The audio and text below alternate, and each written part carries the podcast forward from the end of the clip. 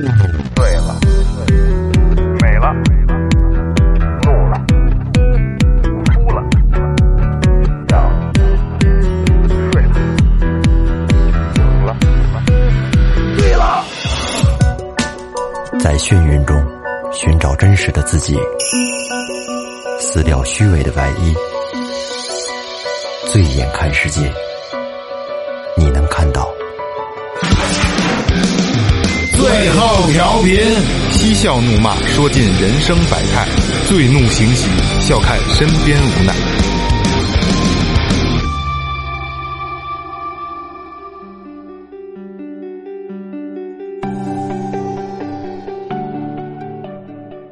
听众朋友，大家好，这里是最后调频，我是你们的老朋友萌姐。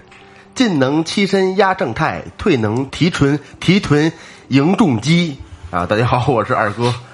这有点儿绕绕绕嘴，有点儿让雷哥读一遍，我瞅瞅，别别瞅，直接读。进能欺身压正太，退能提臀迎重击，牛逼，哎行，是吗？呃，横批牛逼，啊，哦 牛逼！大家好，最后录音师老岳，大家好，我是雷子。哎，是这样啊，就是我今天状态不是特别好，这两天有点累，真嗯的，我我我嗓子都是哑的，也没说什么话。说前边啊，微博搜索最后调频，微信搜索最后 FM，关注我们新浪微博和公众号。嗯，然后公众号里面有你们想要的一切，比如说进群的方式，比如说打赏通道，比如说我们那个我们周边所有的产品周边的对对产品。呃，也希望大家能多关注公众号，也也推荐给身边的人。然后公众号我们现在每期制作非常精良啊，然后里边还有比如说明天就要更新的很多很有意思的我们的小的视频啊，对对对，萌姐最近很疲惫对啊，对都对都很少说话了，最近就是你没发现我说话声音都跟以前不一样了吗？更好听了，带着一股倦态。对对对对，那个那个那那个歌叫什么来着？你说张洪亮，张洪张洪亮亮，张洪亮的声音，对对对， 肾虚的声音，不是张洪亮，那不是肾虚。张洪亮在我看来，就是我来说，就是就是纵欲过度的声音，对纵欲过过度度，那不是肾虚，就是真累着了。因为我们搬家，二哥那儿也搬家，我没搬家，所以最近真的事儿比较多，早上就六点就起床，然后每天忙到晚上啊。然后今天临时给你们加一期，还要录音，嗯，大家这个这个这个这个这个珍惜我们啊，真喜欢的。感觉这一周过得挺漫长的。嗯，挺漫长。一看就是活儿多，所以漫长。对，说实话，我都想取消今天的录音。 开了啊，嗯 OK，聊什么呢？今天聊的是我们今天做了一个，因为我们之前大家一直都知道，我们做了很多奇葩类型的东西，比如奇葩吃，嗯、然后还有呃，对，之前还没还没有上线的，嗯所以今天还是一期奇葩的，好吧？奇葩我们会做成一个系列，就是猎奇类的啊，今世天界范围性的，嗯哎，世界范围性的。今天做的是奇葩的风俗文化，对哎一些世界各地的一些风俗，走活了啊！走活儿。呃，木乃伊，嗯嗯，木乃伊呢，就是其实大家都知道木乃伊，但是大家都是都知道的木乃伊就是埃及的，嗯，但是实际上很多国家也会用木乃伊这种方式去做一些尸体，嗯嗯，比如说就是日本，呃，它有一个应应该是个很漂亮的日本名字啊，但是我读不出来啊，我我就我就不瞎读了，二哥给读了吧，有中文字儿是吗？没有，全英文，啊，全英文，嗯，Second C Producer， 啊，好， So coaching，对，应该是 s c o o s h i n g 什么啊，你你有这个是吗？对 s c o o s h i n g 什么？对对对对，巴图苏，对对对对那种 的，啊，它是通过一种独特的方式，自行死去的佛教徒和僧人，嗯，用这种独特的方式死亡，然后我们称它为木乃伊化，嗯嗯，这种习俗几乎只发生在日本北部的雅马嘎塔市，哎，嘿嘿我这我我也瞎读的啊，亚不一麻定对爹爹亚麻呆是吗？哎，雅马嘎塔啊，人们在那里发现大约有十六到二十四具木乃伊。僧人们在三年里维持一种特殊的饮食习惯，只吃坚果和种子。就是这是日本的木乃这伊够啊，素的哎，日本的木乃伊，他们严苛的执行这种对身体的疗程，以此减少身上的脂肪。过了这样的三年后，他们开始只吃一些树皮和树根，喝一些漆树产生的毒汁。嗯，此过程要持续三年。这种饮食方式呢，使得他们容易呕吐，身体内的这个液体迅速流失，并且能够杀死身体里的蛆， 哦哟，哎还有区域呢，使他们的死后的身体啊不不容易腐烂。哎，这是木乃伊化的一个，不不光是不光是埃及会有木乃伊啊，嗯嗯，在日本也有，你知道你刚才说那个漆树的枝叶，嗯，毒，对，那个就是你看啊，呃，China 是瓷器，对是吧？对，Japan 其实就是漆器。哦，对对对，他们那、那是他们做那个做做漆器的时候的一种原材料，嗯，特别黏，特恶心。呃，这个稍微的有点重口味啊。嗯，马达加斯加当地的一个节日叫翻尸节，翻尸对，就是翻跟头的翻，然后呢，尸体的尸，嗯，对。呃，顾名思义啊，这个翻尸的意思呢，就是将死者从墓穴里面挖出来，嗯，然后呢，把他身上给打扫打扫土，嗯，然后呢，放到太阳底下晒一晒，对，翻个个儿，对，翻一个儿。但是你在中国这个人的理念里边呢，其实应该是入土为安。嗯，对。可是你在这个马德马达加斯加的人，他们有一种特别的对逝者缅怀的一种方式，就是翻尸。嗯，哦，对，然后呢是这样啊，在这个翻尸节的时候呢，他们会把自家的祖先。土葬的祖先啊，从坟墓里挖出来，嗯，包裹在麻布里边，嗯，与家人团圆，就是可能抱在一起照个相啊，甚至于有的就是更过分的，会放到家里一起看电视，一起陪着孩子，都腐烂了已经，呃，对，是吧没错，没错，骷髅，对，呃，然后呢，说起这个，他们基本上每一到三年，嗯，不等啊，都要给这个死者翻一下身，他们觉得这个是对死者最高的一种崇敬的方式。然后他们认为呢，死者的灵魂啊，可以主宰后人的祸福。哦啊如果不按照定期这个时间给祖先翻身的话呢，对于在在他们那个部落里边儿，就会是被人嘲笑，然后认为是奇耻大辱，就是说没没味儿啊！肯定会有啊。就说你怎么能不给你们祖先？就跟咱们这边似的，你要是就是清明节不去上嗯坟，不去烧纸，在村里头可能会招来闲话。嗯但是你在那个地儿呢，就是就是你不不翻尸体不拿出来的话，也会招来闲话。他们认为要不翻身的话，祖先会不高兴。呃，对对对对对对对对，就是就是这个意思嘛啊。太他妈凶了！我简单的说一下啊，就是在太阳出来之前，嗯，女孩儿她们要找，一定要找处女，嗯，对，要找三到五个，嗯，富家的女孩儿的，而且还是处女，嗯啊，要她们盘腿坐在山上，然后把那些洗干净的骸骨呢，摆在这些处女的大腿上，哎呦让这些骸骨去暴晒太阳，然后正午过后呢，在族长的指挥下，把这些骸骨放到木板，然后呢蒙上干净的布，嗯，然后抬起来上街游走，一直到天黑。哦，对，还要上街游走呢。对，姑等娘多膈应。啊我估计有可能他们还觉得挺自豪的呢。啊，等到天黑的时候呢，又可以重新的放回墓穴里面。嗯嗯啊，这一天就结束了。 姑娘没准还炫耀呢，我这腿上今天放了一头骨，那 种是是是我放了一大 腿，这个不应该不会 啊，嗨，哎这就文化理念不一样，文化差异嗯嘛。对这其实挺可怕的，挺可怕的啊。你在中国来说，这个就相当于那叫对死者大不敬。爆三光还是叫见三光啊？嗯啊，但是你在人家那边的话，你不挖出来倒不行。开始播了，二轮儿好。 这二轮儿真的挺综艺，好，嗯，哎，好，嗯，好，啊，这个 呃操忘了是哪个部落了啊，这真不好意思啊。非洲吧，反正就是非洲那边的，嗯，就挺原始的一地儿。因为因为他们体内这个这个营养成分比较少，嗯，呃，缺这个微量元素和这个维生素，所以他们就会啊就在这个母牛就是生理期的时候有这排泄物啊，就是排泄物啊啊。他说的排泄物，牛屎，精血，对，是不是就是就是排泄物嘛？生理生理哦期的排泄物，说要舔食它这个生理期这个排泄物，说觉得能让自己这个焕发这个这个这个青春，这是这种啊，因为它它舔完之后呢，就这个这个排泄物会给这个男性带来刺激，就是致导致他这个睾丸增大。哦，这个是是是是，这个不光是说这是一个习俗啊，它真的是这样，就是女性，比如排卵的期间，就是比如味道会传染嘛，对吧？女孩之间会传染，然后它真的会那个那个阶段是刺激男性分泌的那个雄性激素它的，就激素对，是啊，就是女，你的意思就是说女生在性大，你性大，生理期的时候，男生更他妈有，更更更渴望是吧？对对对，悠悠岁月，你说当年好困惑啊，困惑。然后就大的让你都无法想象，就最大就是平均的这个直径，嗯，到七十到八十厘米，我操！ 好家伙，就跟八十厘这米，个就我跟一小凳子似普的。普及一下，这个七十到八十厘米，咱们普通家的这个楼房这个地板砖，一般情况下是六十，再打点儿是八十，一米的很少见，一般大宾馆里是一米的。你想，你家那个如果是六十，比小臂稍微长那么一点点儿。这就是小八十就是小臂的长度，啊，小对臂对到对手对指对尖的对长对度，对对，就这个距离，我靠，这个这怎么走道儿不哈巴着啊？就是哈巴着走叮了当啷的是吧？嗯可以坐坐对，可以，对他们对有一特方便，一看一点就是累了时候直接坐坐蛋上，我操，自带一小板凳，小蛋凳儿还挺软和啊儿还，小蛋凳儿，我操！ OK，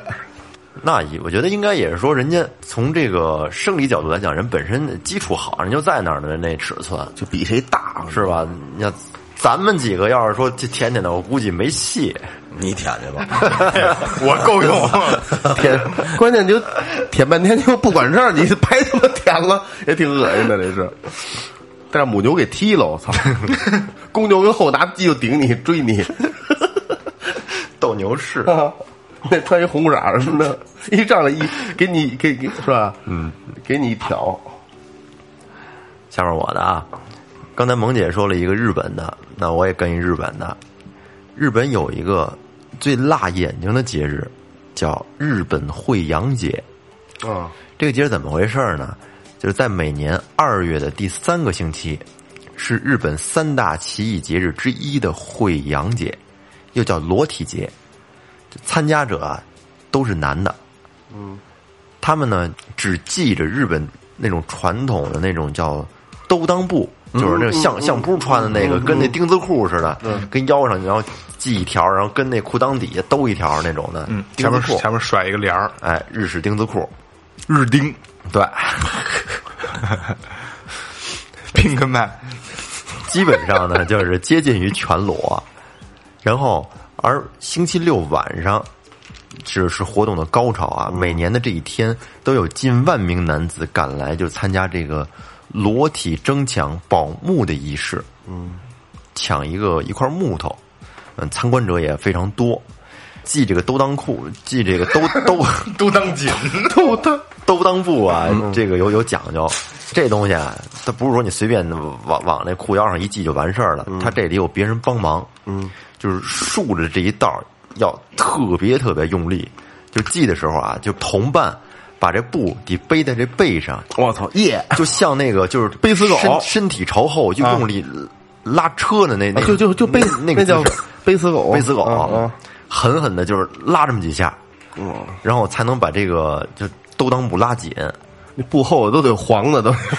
他也疼啊，也疼，疼，给它疼着然后呢。还有好多被系的人都疼得嗷嗷叫。嗯然后据说就是这个兜裆布沾了水之后呢，还会缩紧，就是让这个穿的人就跟上刑一般，特别痛苦。嗯嗯，贵阳节就是这种兜裆布呢，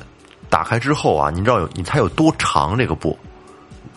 你猜一下，得，二十米，二十米不是十米，我觉得哎，六七米，二十米，打开了之后啊，有十米长，我真十米，真十米，嘿十米它长，啊来不来去哦折叠是吧？啊见面砍一半他儿，他这来来来回转的跟腰上来回转着系，按照传统的方法，就是先在腰上横绕几圈儿，然后呢，在这个两股间竖绕一道，嗯，哎，它跟这钉子裤有点像，这这两股间卡不当是吧？哎，然后穿戴完毕之后啊，这些男人们呢就喊着口号，然后成帮结队的出发，啊，我以为互，我以为互相勒呢，互相咔咔，互相噎的。然后就喊着口号，然后一一块儿去抢这宝木。在这个仪式当中，如果要是说你想一个人就抢的这宝木，基本嗯上不太可能，一般都得他得结成一个团队啊，共同行动。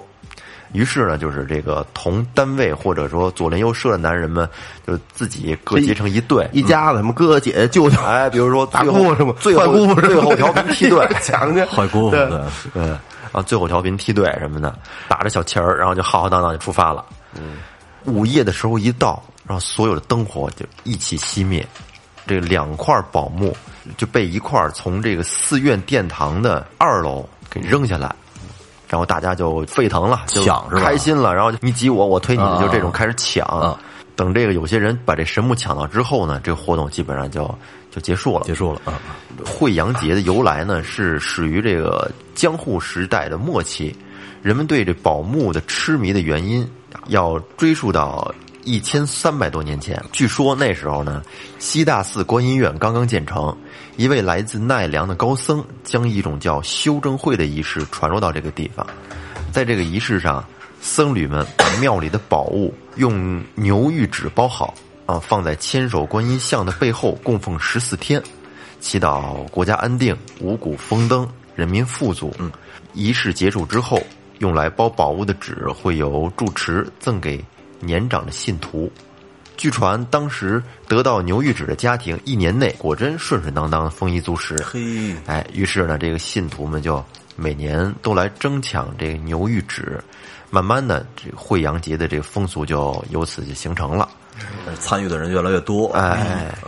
于是到了这个五百年前的视听时代，易碎的牛玉纸呢，就演变成了六寸长、直径三寸的杉木制成的这种宝木。哎，岳哥说日本的，我也在说日本的吧。嗯其实这个我说这个，大家其实都知道，都听说过，都都大概有一些了解啊。就是切腹，日本的切腹文化，哦切腹嗯哎武士道精神的切腹文化啊。切腹是日本武士道精神的重要精髓，这嗯个大家在很多电影里边都看过啊。呃，这是作为一名勇士的守则。切腹一般用在以防勇士落入敌手或者减少耻辱的一种方式啊。武士也会听从与他们的领袖，就是就是当时的封建统治者啊，嗯执行切腹。因此，随后也出现了一些受辱的武士甘愿切腹，也不愿意死在一般人手下的情况。其实这个我觉得还是挺牛逼的一个，哦挺倔强嗯对，挺倔强的。宁死不屈呗。，对对对，就就我不需要我我可以死，但我不能有耻辱。嗯，我觉得这挺狠的啊。来继续啊，至此切腹也在那些并非世袭武士中流行，成为了主要恢复或维护自己荣誉的做法。嗯，但那些女性武士只可以根据许可来执行，也就是女女的武士，你必须要有经过许可，你才能给自己切腹。哦，男武士是可以，我我随便我切嗯不爽了我就切 啊，但女武士不行啊。呃，它的整个流程是这样的啊。 武士沐浴后穿上白色袍子，吃一顿最喜欢的食物。这些都做完后，把他的文书放在碟子上。穿着传统服装的日本切腹人，就借错人嘛，是吧？这是不是这么这么说的？接错人对，嗯，会将他的佩刀放在前面，有时在坐处垫上特殊的布，并且在他死前准备好遗书，然后自己切自己，然后横着要拉一下。哇，还他妈得横着来，哎对，横着拉一下，然横后着拉他们那个借错人用那把长的武士刀把他的脖子砍掉，把脑头砍下来，哎哇，哦还要砍头呢，必须的而且而且这个借错人还是去这个武士必须要真正的就是啊，我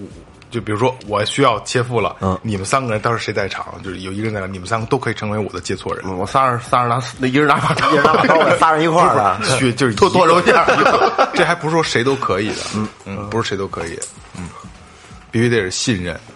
好好好朋友，也不是就是下去手吧，好朋友，就拿那个，就那意思就是说，他那刀可能快点，一刀给一快刀斩乱麻对，，不歘，对对对，可能是嗯人家哎弄鸡巴没弄好，一着急拿刀背儿哐家剁脖子，呀， 够鸡巴刀！是不是为了防止大家太痛苦了，然后就啊对赶紧结束了？结束。我好像我记得说，好像是是牛逼的是两刀呢。 我操！一刀是下，就是横着，嗯，然后从上往再往下来。哎呦，我操横着一刀就哦好，好更劲儿像了说，好像说，只有一个人，一个人有一个日本人完成过这个，这个，这个，这个，这个骚操 作，真的，这不是操作完成过这个。基本上第一步完了之后，我估计这人就很很难有力气再下第二刀了。肯定。啊疼死了，但是你说，你你你知道日本战败以后，他们家天皇为什么没剖腹吗？嗯，特孙子，嗯，丫说我没投降，我是我是休战，啊， 哦，操，多孙子呀！这怂逼就是，我觉得也没有是没有武道精神。来， OK，那该我了。啊呃，这这个聊一个聊一个国内的吧，嗯好吧，咱们聊了半天都是国外的东西。嗯，缠足，哦，哦缠足，旧社会金的莲儿，陋习，呃，我我先说一下，啊因为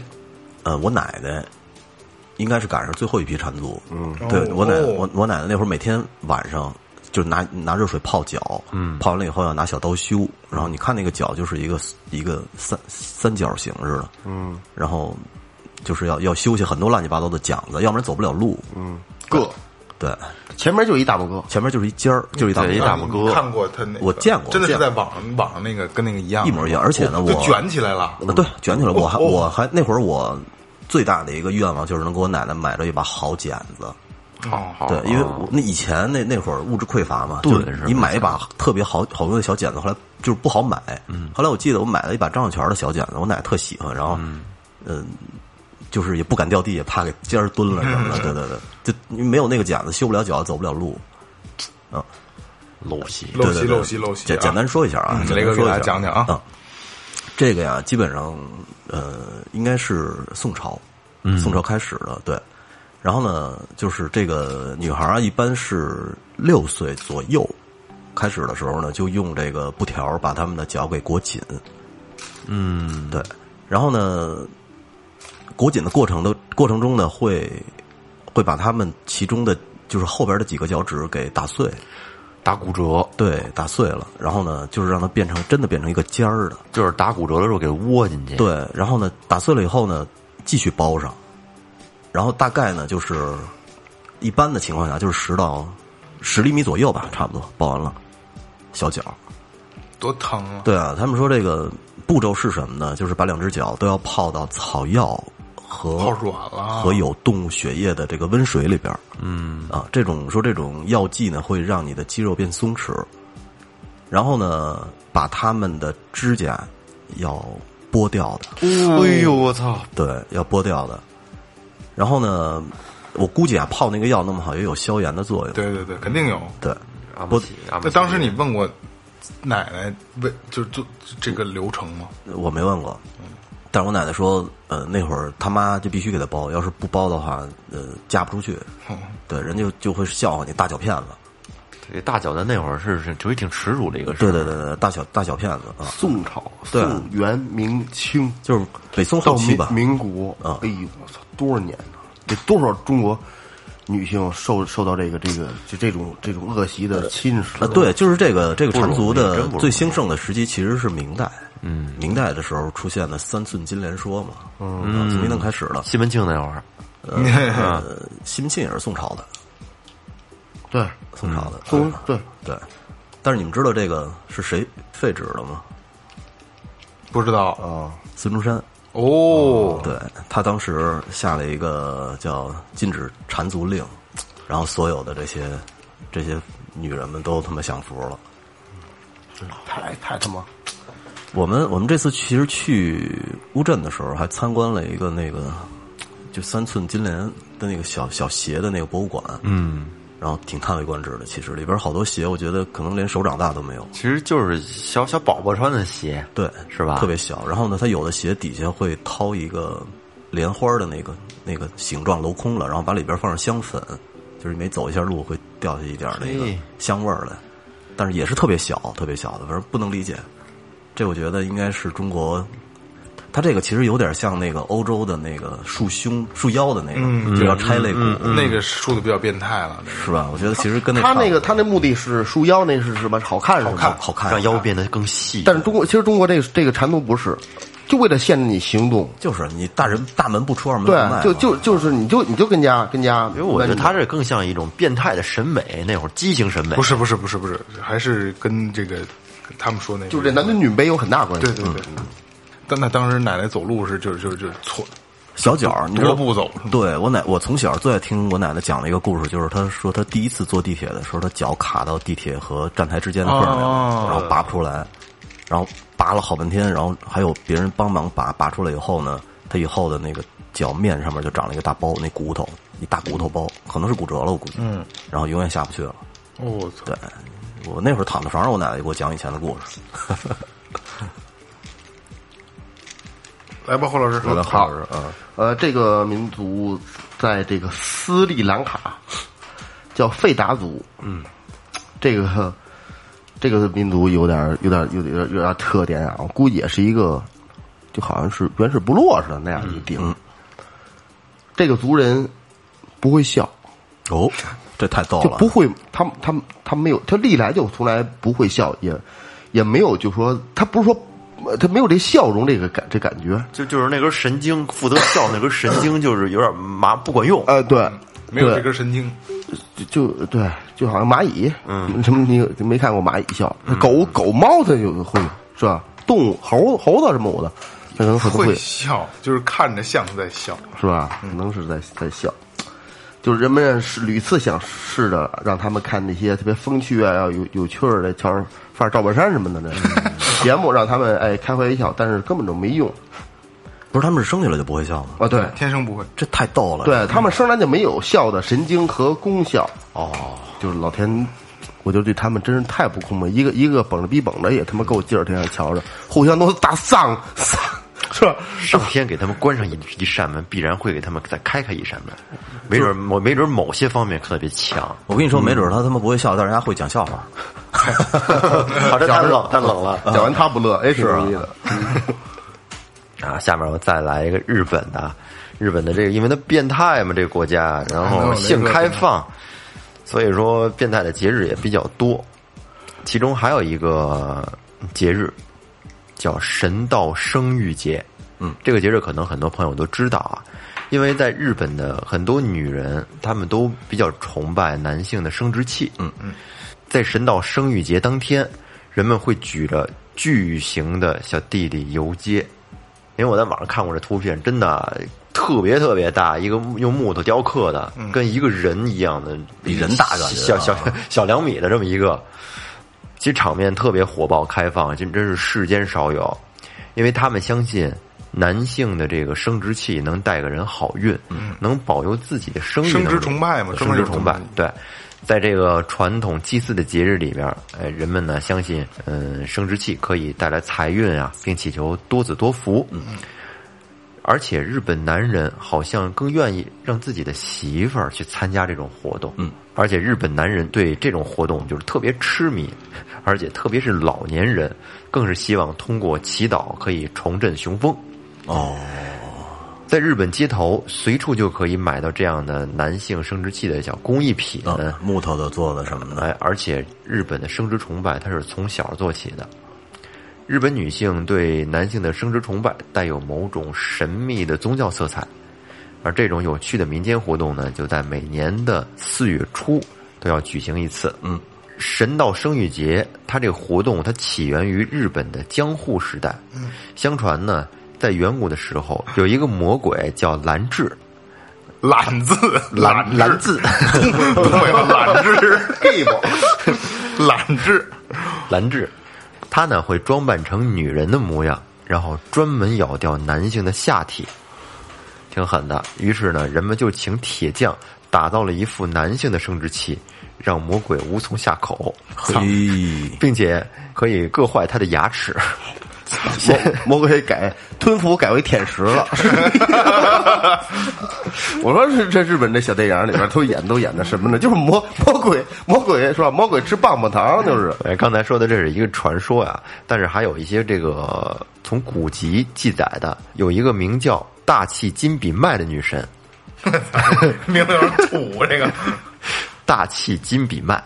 也就是农业女神。在她死后呢，从她身体里面可以生产出各类的生活必需品，比如说头部可以生长出蚕，嘿，两只眼睛生出稻谷，两只耳朵生出这个粟，然后鼻孔里面呢出小豆，下面可以出小麦，呃肛门里面可以出大豆。然后这一记载呢，其实就是说这个母体万能思想的反应，他们把母体生育的功能扩大了，另一方面呢，这人类的祖先曾有天为父、地为母的思想，崇仰大地母神，相信大地是万物之母胎。他们以为这个人类繁殖和农作物的丰收是由同一个神灵主宰着，就是农神就是性神。嗯哦，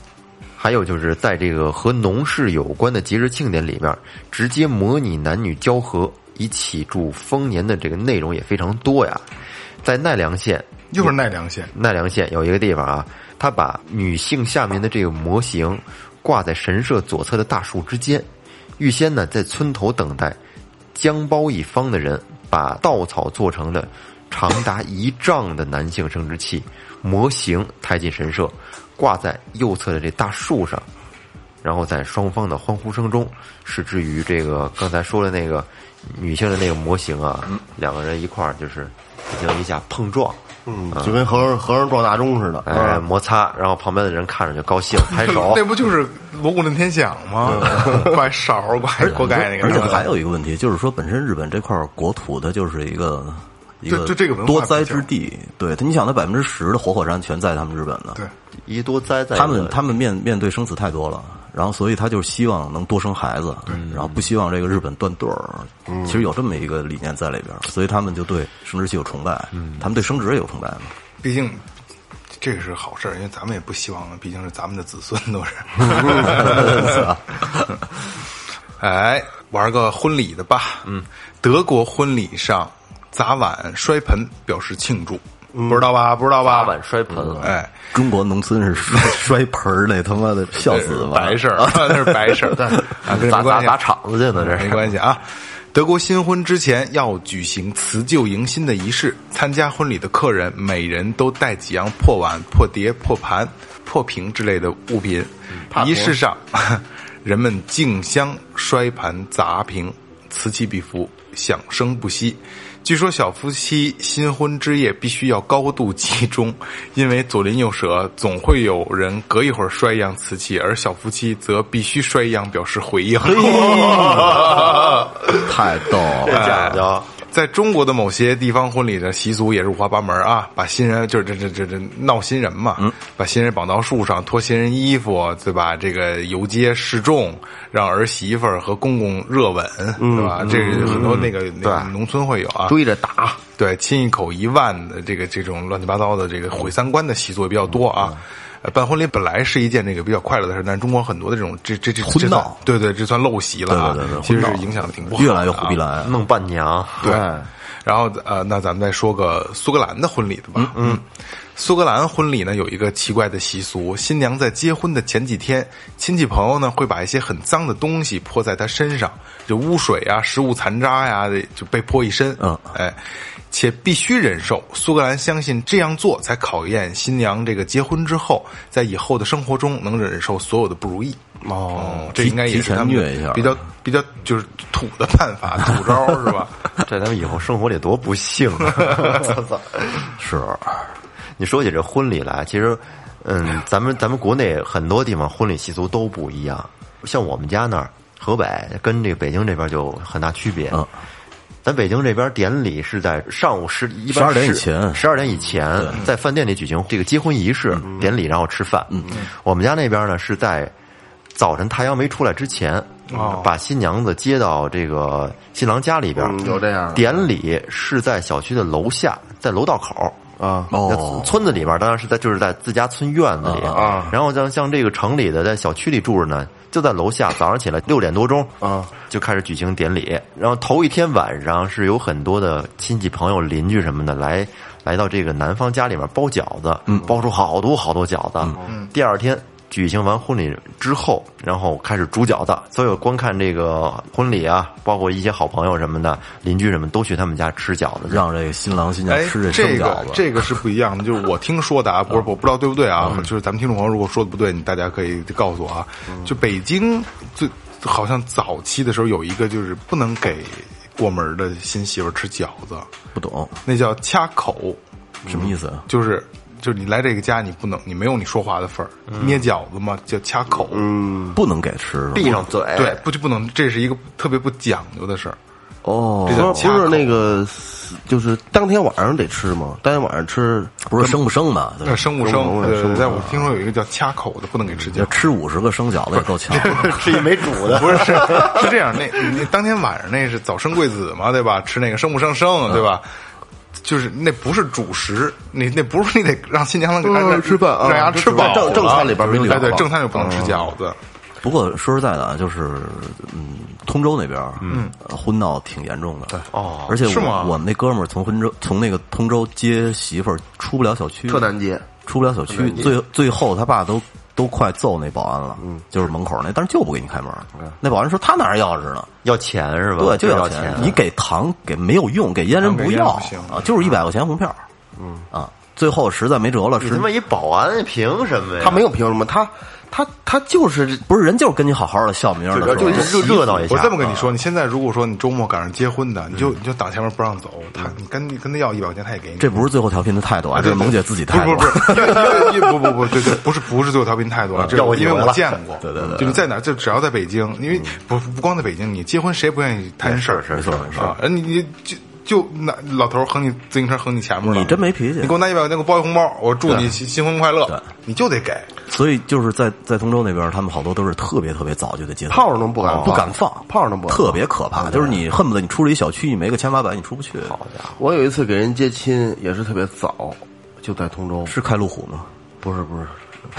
那个啊黑吧这之前之前之前那开奥，对，那是那是用奥迪多，现在没人用奥迪了嗯都。呃，就说今天早起来，别碰别让泡着，然后去的特别早，悄悄的去啊，对，然后蔫不出溜就接出来了，都都炮都没没敢放，结果就是咱们有一习，咱们这个北京北方有一习俗就是不走回头路，嗯嗯，进去那个路跟出来的路啊不是一条路，哦，进去的时候呢，我觉得没问题，等待出来的时候瞎了，出去经过经过那个村儿一早市，那乱套了， 出不去了。卖货的也不卖啊了，，根本就我们那那那几个司机都认识，经常一块儿一一一一块儿净跑不是？然后，呃，当时好像是什么烟我没看清，抱着两箱下去，嚯，就就那个烟都不是成箱成箱的箱吗，的抱着两箱下去。那你当时那意思就是说，嗯、这烟呢也不怕割，要是实在走不出去就发。如果弄出来，这烟也也也没拆包，嗯，就是抱了两箱，后来又也不给了多少多少有多多多少红包，就岁数他大的老头儿，嗯，就跟前边骑三轮车，就把三轮车往那往那一遮，人坐着就不走。这这些老头儿人真坏。是啊，你你市场人多了不是？嗯。还有一个，就咱们咱这边农村办那种 婚礼，在家里边办的，现在基本城市里边很少在家里边办了，但农村还有一部分在家在家里边办大的那棚种婚礼啊，啊，对，啊，流水席，呃，对，爱吃那个是吧？嗯爱吃我也爱吃爱吃那爱吃饭，我没正经吃过，我小的时候好吃吃过呢，大了就没吃过。应该是这样说也不赖。别有一番味道。因为我跟家办的基本上都会早点里，嗯，因为家里边吃的流水席，嗯，呃，你要等十一点零八，我中午好多下班的刚去，你你肯定是能吃到下午四点，有有中午人多能中午连晚上对他流水席是，只要人来了，凑齐一桌就开就啊，开席呃对，对，但基本上也也大概有谱，但跟饭馆办就这一大大桌起了，十五桌，咵一十五桌一起，那那可热闹了，看着。对但是那那个那个文化其实慢慢的也没了。其实挺好的。当天晚上呢，就这个吃饺子之前呢，在入房之前还得找几个也会呃有脸有面儿的人，就会这应该是全乎人乎人，全乎人给捂被窝去，嗯，捂被窝去还得还得这被窝里头或被窝里还得缝上，搁上枣枣栗子嗯、花生啊栗子梨花啊早生哎，不，我跟你说啊，枣枣生花的栗生就男的生女的也生，还栗枣二哥，栗栗子我打一岔啊，嗯，我跟我媳妇儿我们结婚之前的头一天去买水果，放在火龙果被子里没，有，我就说我说买买点梨，买点梨。我媳妇说买他妈梨干嘛呀？我才想起来，因为看着特他妈香，倍儿水灵。说一个节日啊，这个节日呢，其实在印度、在马来西亚、在那个斯里兰卡那些，只要是泰米尔人，嗯，都会过的这么一个节日，叫大保森节。嗯，呃，就是说这个大保森节啊，一听这个名字，可能很多人不知道是什么。好像听说过，对，但是呃，随便讲一下它的那个过程啊，就是要用钢针穿穿刺、穿舌头啊，哦，我知道啊，身上挂好多铁钩从子这呀。三帮穿从这三帮出去，对对然后对好好多人围着他跟着走，没错，游行没错，是不没是错那个啊，那个就是大保森节啊。那么凶，对，这大保森节呢，说这个呃，是印度泰米尔人的一个节日。嗯，在这一天里边儿，呃，这个虔诚的教徒们会赎罪、奉献感恩，就是用那种形式啊。呃，信徒们呢，其实有很多祭祀的方式，比如说要剃头，要做法事，然后也有呢用人银针穿透全身的，那腮帮子不漏了吗？就是漏了呀，就是漏了呀，或者是背着一个巨大的枷锁，就就像苦行僧似的那种。还有拿那个链子前头拴那刀抽后背，啪啪抽，我操！呃，然后呢，用对这他们有一个特别突出的方法呢，就是用一些呃很亮的像鱼钩似的那种东西，那种那种钩子勾着后背，嗯，然后每一个钩后边呢都要拴一条粗绳子，嗯，然后呢由一个人拉扯着，最后呢将这几十根绳子汇总成一个最大的绳子，嗯，拴到一个木杠上，把这个人给吊起来哎，，这不人体穿刺吗？就是这个东人体西。悬挂然后对，然后呢，这个人脸朝地，嗯啊，然后呢，也有的信徒呢会在每一个铁钩子上缀满苹果呀、茶壶呀之类的物品。总之呢，就是他们这个是要从一座印度的寺庙游到另外的一座印度的寺庙，然后借此呢表达对神灵深深的信仰，祈求那个神灵会给他们有嗯有赐福。对，就是一种挺奇怪的一种赐福方式。就你看我多虔诚，对对对对对意思。但是作为这个印度教徒呢，如果你要是想参加这种庄严的庆典呢，你必须从一个月之前就要开始严守戒律、禁欲、禁食肉。对，因为印度教他们好多是是可以吃肉的，嗯，而且他们也有生殖器崇拜嘛，在印度、嗯对然后在大宝森节的当天呢，所有忏悔者必须接受寺庙的训戒，进行二十四小时的斋戒。嗯，进行完这个二十四小时的斋戒以后呢，从而在最崇高的节日里净化自己的身体和灵魂，这是他们的一种感受。嗯嗯，大宝森节，这不光在印度，在很多别的国家也都会有。而且呢，这个其实已经成了一一个那个旅游的项目了。对，然后二零一九年的已经完了，二零二零年的是二月八号，星期六。嗯，二零二一年的呢是一月二十八号，是一个星期四， 在印度，对，有很多地儿都有，吉隆坡，这吉隆坡是马来西亚的，嗯，可以去看看啊。印度这乱七八糟的这习俗也也挺多的。佛教国家嘛，佛教国家总有一些匪夷所思的所以就是大家关注最后调频，因为真的最后调频会带大家真的有一天会开最后旅行团，然后带你们不是去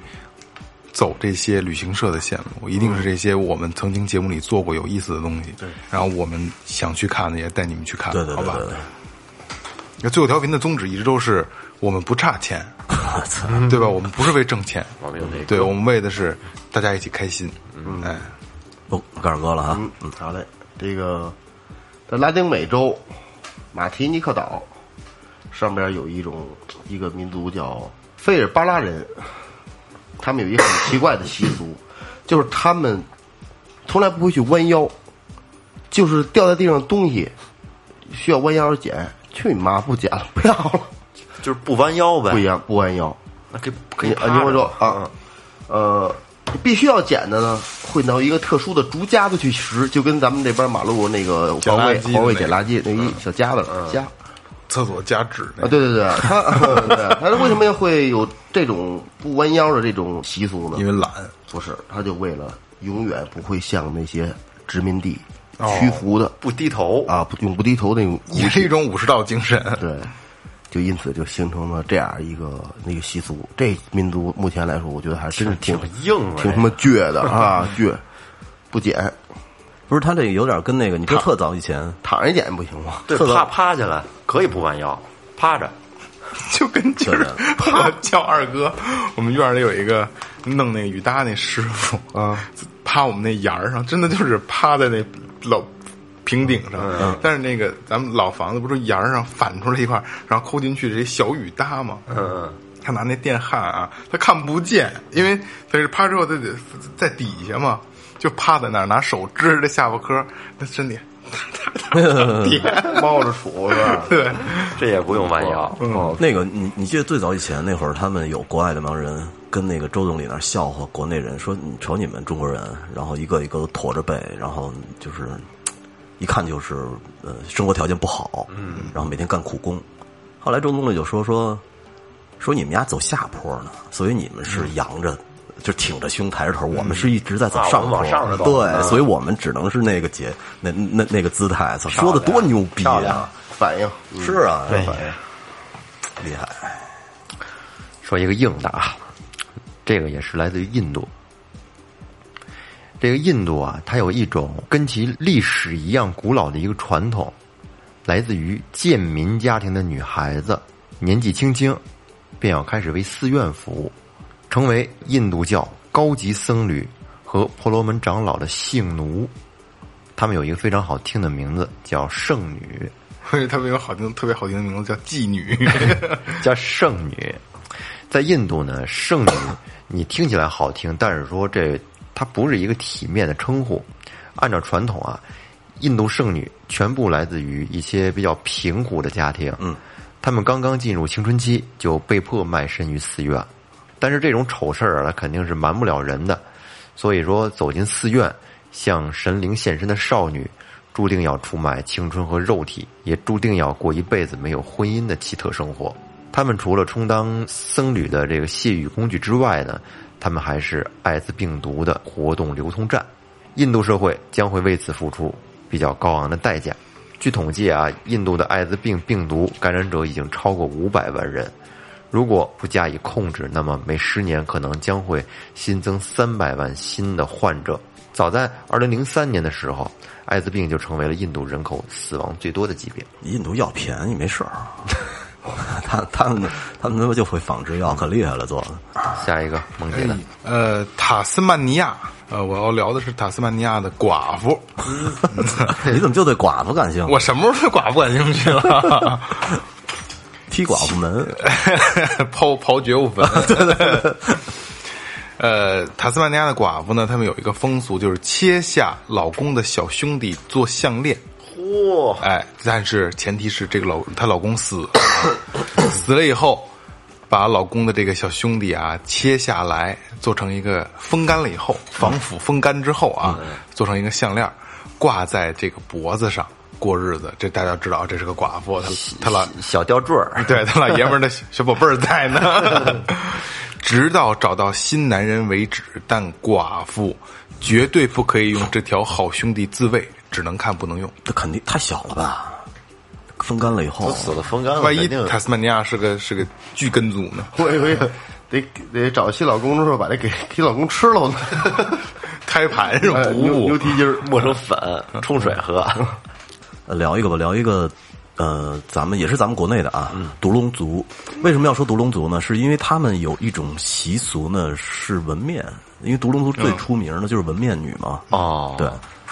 呃，他们会就是用一种植物染料，嗯，天然的天然的，对。然后呢，用呃用用特别尖的那种那种。也也是天然的那个，就是有点像像那个荆棘似的那种刺儿，嗯，然后一敲一敲一敲的敲到脸上，肯定倍儿逼疼。刺青就是对，这就是刺青就是特特别的疼。然后敲完了以后呢，他们可能会用那种深色的草汁儿啊、染料啊，或者是用用这个呃锅底的这个烟黑嗯的水嗯去涂抹这个敲过的地儿，呃让它渗到皮下。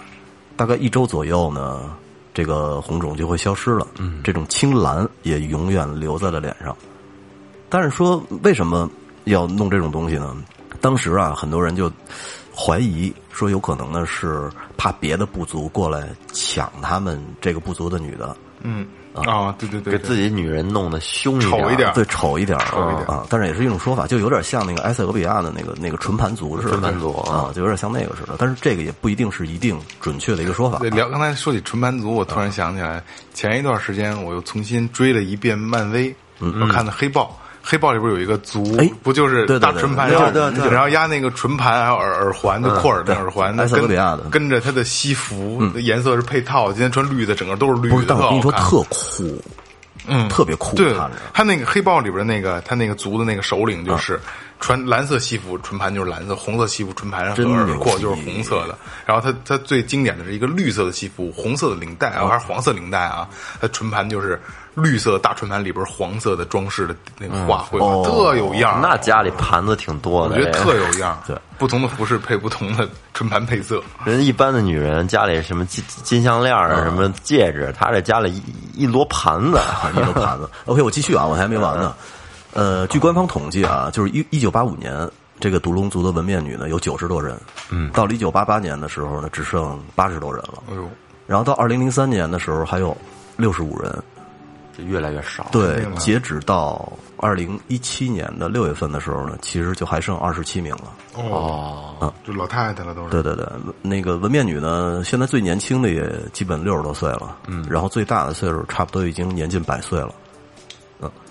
然后这个我觉得呀、在不久将来，就消失了。嗯， 纹面女呢可能会在这个世界上彻底消失了，可能后来大家都发现，其实不纹也挺安全的，就就就就是，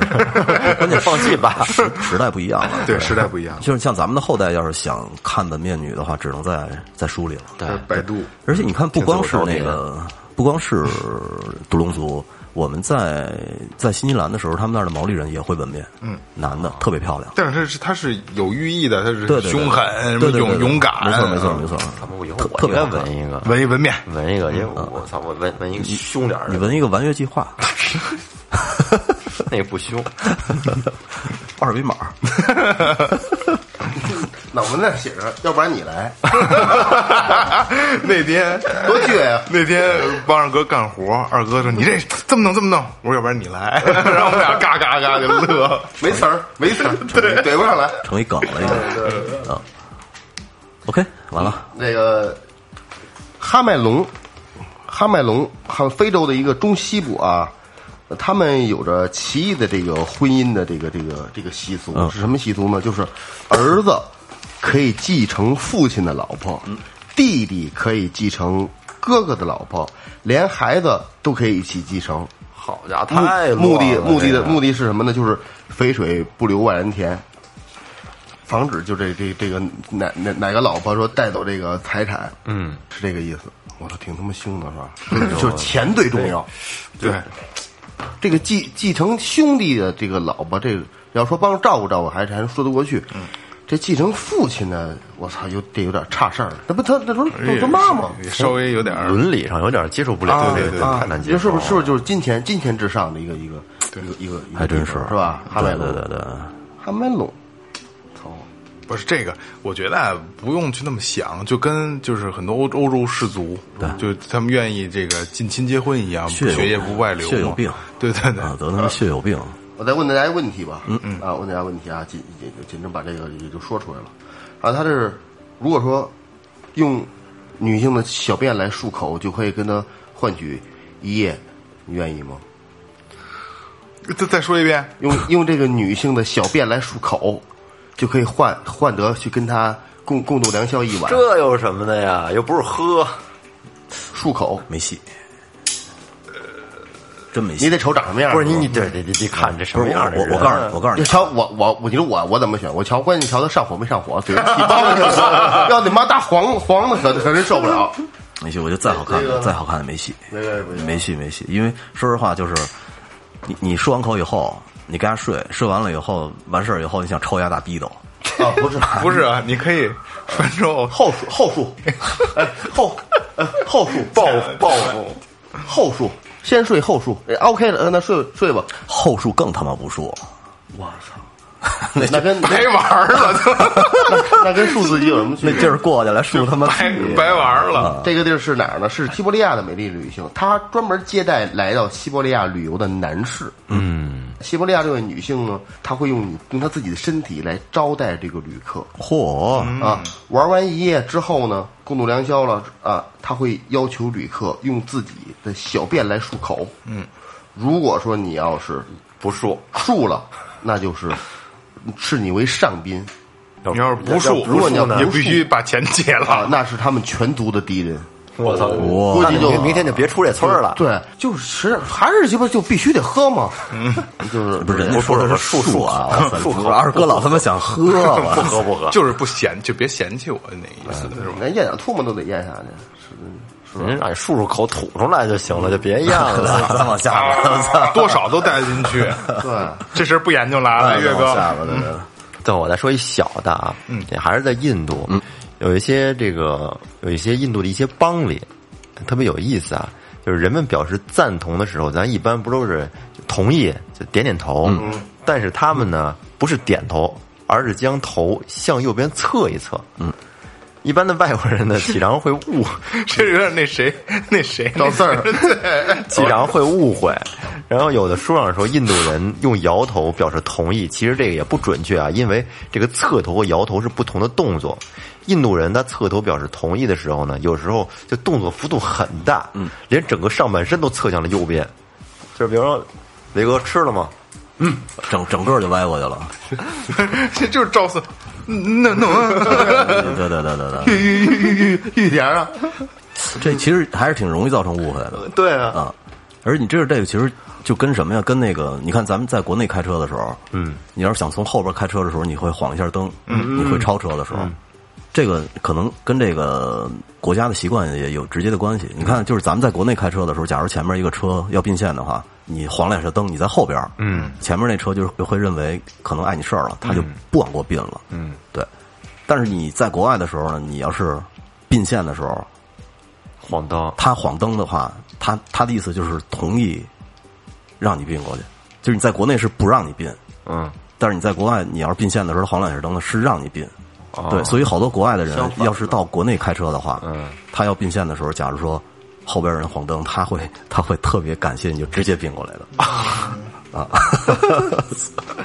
就跟你说那似的，说你牙吃了吗？然后摇摇头哦啊，就是 习惯上的一些误会你。说那那意思一往外右一弯，走这儿， 啊，早上吃的，其实人他妈都吃 饱了。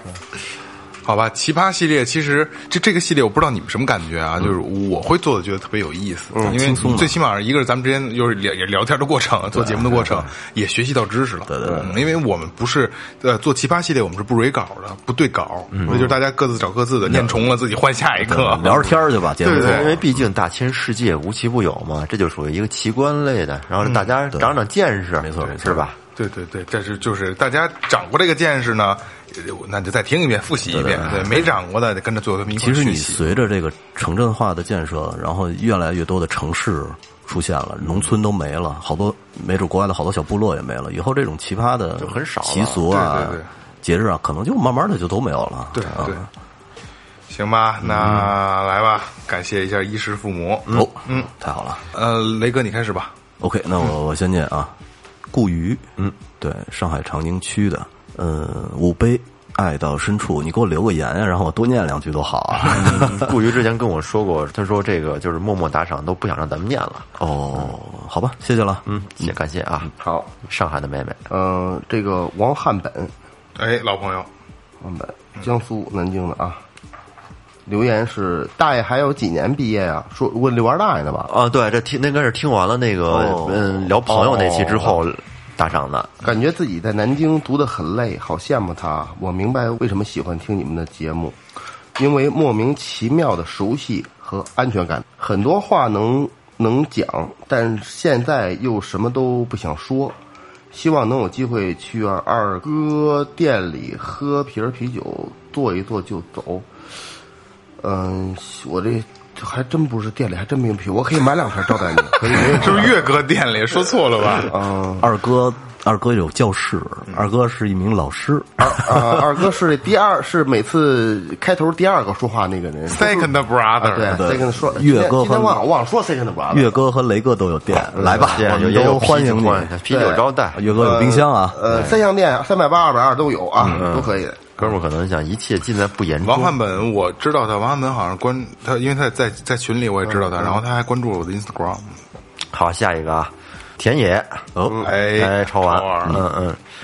嗯，留言还是说杠啊，嗯日常，刚王老师，罐头好吃可以再来一次，罐头算了， 罐头就这一次就行了，嗯鲱鱼罐头，嗯，别就是花就那就是他送的啊，别花那冤枉钱啊，来换换换点换点别的。给二 给二哥弄两瓶臭豆腐。哎，行吧，这样吧，感谢、真的感谢每一个就给我们打赏的听众啊，嗯对谢谢呃，这个我就还是那话，你们所有的打赏，我们每一分钱不花在瞎地方，好吧？嗯，嗯，多打赏，多留言，嗯嗯，一点话说没有，哪怕是一块钱呢，真的，哪怕是一块钱，就在我们微店的链接就可以直接有打赏的通道啊。然后我再说一下，这些钱我们用在了设备的翻新上，然后再还有一部分是定期给这个公益组织，好吧？嗯，所以最后调频永远是最后调频，好吧？嗯，这是最后调频，感谢每位听众，拜拜。拜拜